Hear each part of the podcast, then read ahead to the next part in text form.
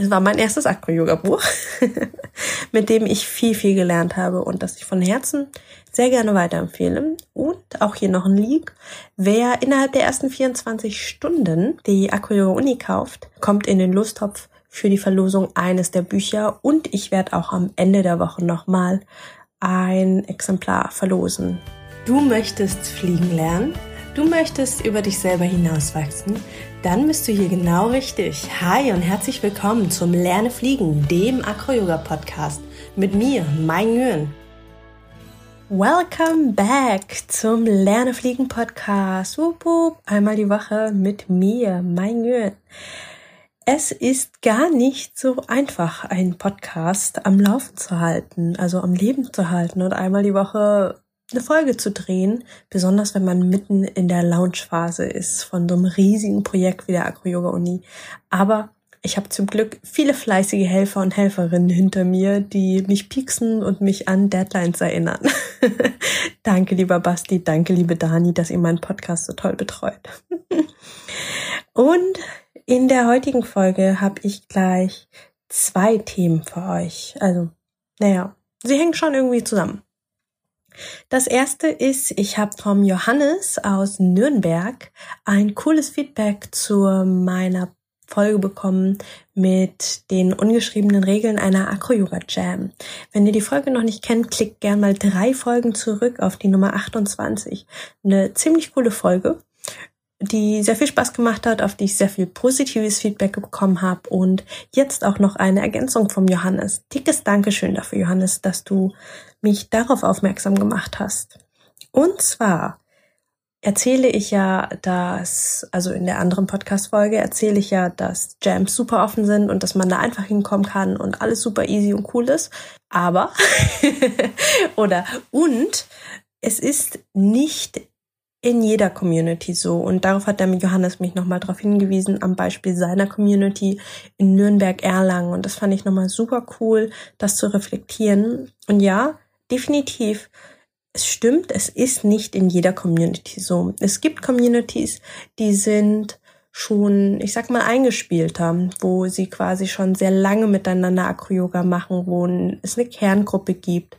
Teilweise sind sie auch einfach sehr viel akrobatischer unterwegs, also sehr viel mehr Akrobatik als Acro-Yoga. Und dann geht es eben auch darum, dass die Leute, die kommen, dass da gewisse Anforderungen in Anführungsstrichen sind an die Leute, die kommen. Das heißt, der Johannes meinte zum Beispiel, dass sie es gerne haben, dass Leute, die zu Jams kommen, schon gewisse Acro-Yoga Basics beherrschen. Das heißt, die Fachbegriffe, dass sie spotten können und dass sie eben grundsätzliche Anfängerfiguren basen und fliegen können. Fand ich mega, mega spannend, das einfach nochmal im, ja, ähm, was soll ich sagen, zu reflektieren, weil ich eben meine beiden Communities eben sehr, sehr offen aufgebaut habe und ja, ich kann es aber auch verstehen und ich habe es auch schon mit vielen immer wieder reflektiert. Also wer mal länger, also ich sag mal so mindestens zwei Jahre bei der gleichen Acro-Yoga-Community dabei ist, wird auch merken, dass sich Communities verändern. Das ist übrigens auch was, was ich ähm, auch noch mal in der Folge bearbeiten wollte. Steht auf meiner To-Do-Liste. wie sich Communities mit der Zeit verändern. Genau, und am Anfang sind sie oft sehr viel inklusiver, weil sie sich überhaupt erstmal formen müssen. Und dann kann es eben sein, dass sie irgendwann exklusiv ist das falsche Wort, aber dass die Acro-Yogis, die dort sind, sagen, ey, ich habe keinen Bock, jedes Mal neue Leute einzulernen. Ich möchte fliegen, ich möchte ja coole Sachen machen und vorankommen und zwar auf meinem Level und kein umsonst Acro-Yoga Anfänger-Workshop geben. Und auch die Einstellung kann ich mega gut verstehen. Und deswegen hier einfach nochmal kurz ähm, der Hinweis oder Herz ab, wie auch immer. Informiert euch am besten einfach, bevor ihr zu einer Jam geht, wie denn die Bedingungen dort sind. Ob da wirklich jeder, jeder, jeder kommen kann und darf, der noch nie was gemacht hat oder schon Teacher ist. Ähm, oder ob es eher darum geht, mit einem Grundlevel an Wissen zu kommen. Und dafür gibt es verschiedene Möglichkeiten, wie ihr an dieses Grundwissen, an dieses Grundlevel kommt. Da habe ich euch auch schon mal eine Podcast-Folge gedreht, wie man mit Acro-Yoga anfangen kann, also welche Arten von Workshops etc. es gibt. Und hier mag ich euch einfach nochmal kurz auf die Acro-Yoga Uni hinweisen, die jetzt morgen am 6. Januar 2020 voll krass. Ich glaube, das ist gerade das erste Mal, dass ich 2020 sage, also im neuen Jahr. also, am 6. Januar um 21 Uhr launcht die Acro-Yoga-Uni. Das ist der allererste deutschsprachige Acro-Yoga-Online-Kurs für absolute Anfänger und Anfängerinnen. Also, wenn ihr noch nie Acro-Yoga gemacht habt und ja, Acro-Yoga lernen wollt, dann könnt ihr das genau mit diesem Kurs tun. Und damit schlage ich genau in die Kerbe hinein, nämlich jemand, der Acro-Yoga anfangen will, aber gar nicht weiß wie und äh, gerne zu einer Jam gehen möchte, aber vielleicht ist die Jam gar nicht so offen, wie ich sie bisher kommuniziert habe ähm, oder wie ja wie ich sie hauptsächlich kenne. Von daher zieht euch gerne mal meinen Kurs rein. Ihr findet alle Infos wie immer in den Show Notes und Wer Bock hat, folgt mir einfach mal auf Instagram, Facebook. Da gibt's jetzt die ganze Launchwoche über mega, mega viele Infos und Specials. Und es gibt unter anderem, uh, jetzt liege ich was, es gibt einen Tag mit mir zu gewinnen. Alle, die in der Launchwoche kaufen, kommen in den Lostopf und können einen Tag mit mir gewinnen. Ich freue mich. Mal gucken, was wir machen werden. also, das war das eine Thema und das andere schließt sich ziemlich genau hinten dran. Nämlich, ich wurde gefragt, ob es eigentlich eine Sammlung gibt von Acro-Yoga-Posen und Namen, also ob es irgendwie ein Verzeichnis gibt oder ein allumfängliches, umfassendes Buch, so wie eben auch im Yoga Yoga-Asana-Sammlung gibt. Und die ganz klare Antwort ist Jein. also ja, es gibt Sammlungen. Nein, sie sind nicht allumfassend, aber ich glaube, das ist auch schon fast selbsterklärend, genau wie im Yoga. Es gibt immer wieder Positionen, die sich erst neu entwickeln, weil es eben eine Bewegungsart, eine Sportart gibt und es eben mit den Menschen mitwächst. Es gibt unglaublich viele Variationen, Varianten, Modifikationen und dann auch wieder einfach unterschiedliche Namensgebungen. Die gleiche Pose kann ähm, also ganz einfaches Beispiel, äh, Flying Pashi heißt bei uns im Acro-Yoga Flying Pashi. In der Akrobatik ist es der Tropfen.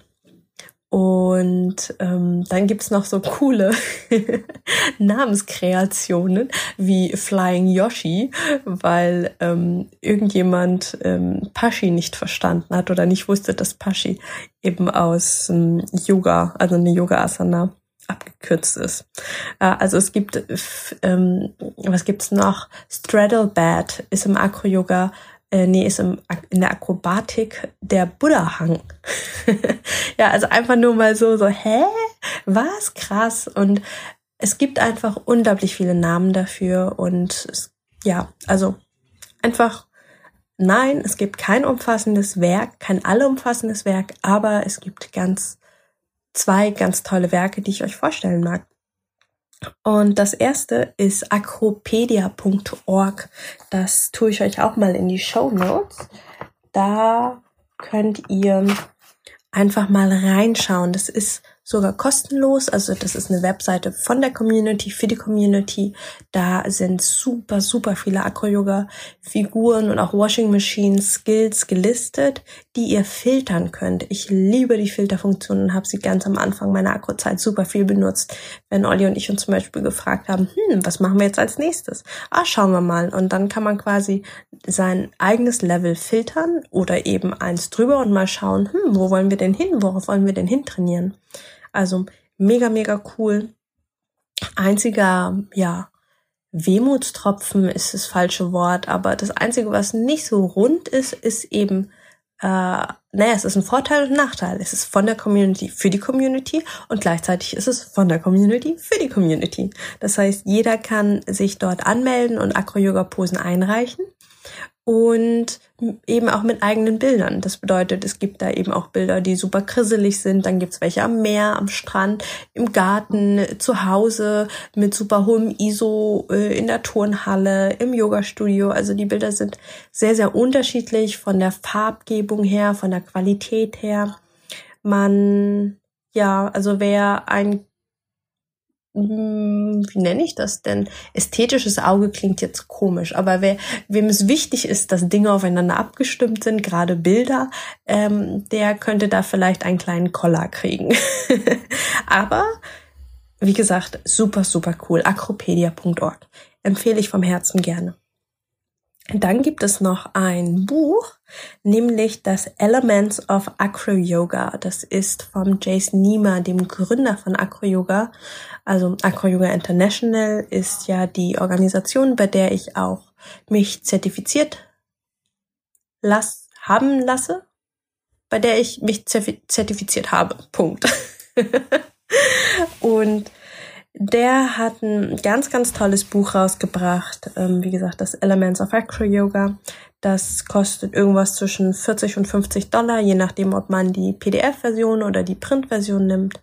Und da sind die Posen eben, ja, entsprechend, wie es eben ein Buch, wie man es von einem Buch erwarten würde, alle in einem im gleichen Stil abfotografiert, viel, viel Erklärung, viel Text auch nochmal viel zum Thema Philosophie und wie man trainiert und wie man progressiv trainiert, also von der, wie, wie der eine Skill auf den nächsten aufbaut. Macht super, super Spaß. War mein allererstes Acro-Yoga-Buch, sage ich mal. Wobei, es ist auch eigentlich aktuell das einzige, aber es war mein erstes Acro-Yoga-Buch, mit dem ich viel, viel gelernt habe und das ich von Herzen sehr gerne weiterempfehle. Und auch hier noch ein Leak. Wer innerhalb der ersten 24 Stunden die Acro-Yoga Uni kauft, bekommt, also kommt in den Lusttopf für die Verlosung eines der Bücher und ich werde auch am Ende der Woche nochmal ein Exemplar verlosen wie gesagt, im Wert von 40 bis 50 Euro, je nachdem. Das, was ich habe, ist ein ausgedrucktes ähm, ja, Ringbuch, nennt man das. Da sind links Ringe drumherum. Also super schön in Farbe auch. Und ja, vielleicht, wenn ihr sowieso überlegt, die Acro-Yoga-Uni euch zu holen oder und oder das Buch, dann tut's doch einfach in der ersten Woche vom 6. bis zum 12. Januar. Wupp, wupp. So, das sind die beiden Bücher, die ich wirklich sehr, sehr gern weit, oder Bücher, die beiden, hm, wie nennt man das? Sammlungen, Sammlungen von Acro-Yoga-Posen, die ich euch sehr, sehr gerne weiterempfehle. Ansonsten gibt es tatsächlich relativ wenig an Büchermaterial draußen im, auf dem Acro-Yoga-Markt. Der Jason Niemer hat letztens verkündet, dass er zwei Buchverträge hat. Das heißt, da können wir wahrscheinlich in den nächsten Jahren mit einem coolen Acro-Yoga-Buch rechnen. Der Markus Bayerlein ist von den Acro-Yogis aus Nürnberg. Ähm, der ist auch seit einigen Jahren daran, eine sehr umfassende Sammlung von Acro-Yoga-Posen und Washing Machines zu sammeln. Da gibt es hoffentlich auch ganz bald was zum Lesen. Da freue ich mich voll drauf. Und, ah, genau, mein Acro-Yoga Booklet gibt es auch noch. Das ist definitiv nicht allumfassend.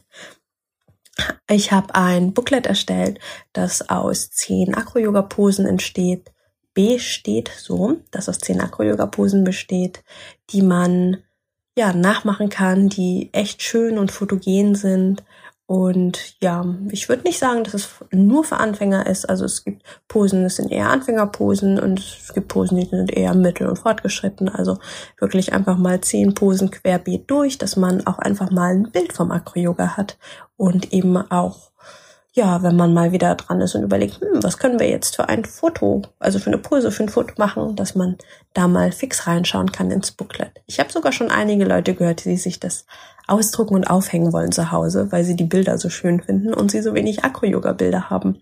Das ist übrigens auch ein ganz, ganz tolles Kompliment, über das ich mich sehr gefreut habe und das ich an meine ganz tolle Grafikerin Dani weitergeben darf, denn ohne sie wäre das Booklet bei weitem nicht so schön, wie es jetzt ist. Und auch da tue ich den Link in die Show Notes für euch. Und dann gibt es am Ende der Folge heute noch ein verstecktes Shoutout, nämlich an den Kelvin. Das ist ein ganz, ganz toller Mensch, den ich letztes Jahr auf der DNX, der digitalen Nomadenkonferenz in Berlin kennengelernt habe, der mit seinem Freund Thomas einen neuen Podcast gestartet hat, nämlich Er hört. Also er wie bei Airbnb und hört wie hören. Ich verlinke euch den auch mal aus zwei Gründen. Einerseits, weil der Podcast echt cool geworden ist. Und zweitens, weil der Kelvin, und das müsst ihr euch mal reinziehen, der hört sich meinen Podcast an. Also ich meine, das ist jetzt Folge 31. Der hat sich 31 Folgen lang Acro-Yoga-Podcast-Folgen angehört, ohne dass er jemals Acro-Yoga gemacht hat. Also es steht zwar fest auf seiner Bucketlist, so verspricht er es mir. Aber er hat noch nie Acro-Yoga gemacht und hört sich den Podcast aber an, weil er mich super cool findet und super inspirierend und ja, mir einfach gerne zuhört. und das finde ich so cool. Und das ist für mich echt, also ich, ich weiß gar nicht, ob euch das so klar ist, aber Podcast ist eines der Medien, für die ich am aller, allerwenigsten Feedback bekomme. Also ich sitze hier einmal die Woche und sabbel in mein Mikro und hoffe, dass ich tollen Mehrwert für euch generiere, wovon ich ausgehe, weil ich zumindest Statistiken sehe. Also ich sehe, wie häufig Folgen angehört werden und auch wie lange sie angehört werden, wo wieder abgeschaltet wird. Also ich sehe Statistiken, die mir sagen, das ist ein Podcast, der generiert Mehrwert und Menschen hören sich den gerne an. Aber ich kriege tatsächlich sehr, sehr wenig direktes Feedback drauf. Ja, wenn ich einen Facebook-Post mache, kriege ich direkt Feedback. Keiner kommentiert, war kacke oder war nicht spannend, war nicht interessant ähm, oder super viele Kommentare. Also ich kriege so ziemlich auf allen Medien Feedback, nur auf ähm, meinen Podcast so ziemlich gar nicht. Also wenn ich dann Menschen mal treffe oder sehe, dann erzählen sie mir, oh Mai, ich habe gerade letztens die Folge gehört, die war voll cool, habe mich voll gefreut oder so oder oh, war voll toll. Aber in der Zwischenzeit gar nichts, weil man kann ja auch Podcast-Folgen nicht kommentieren.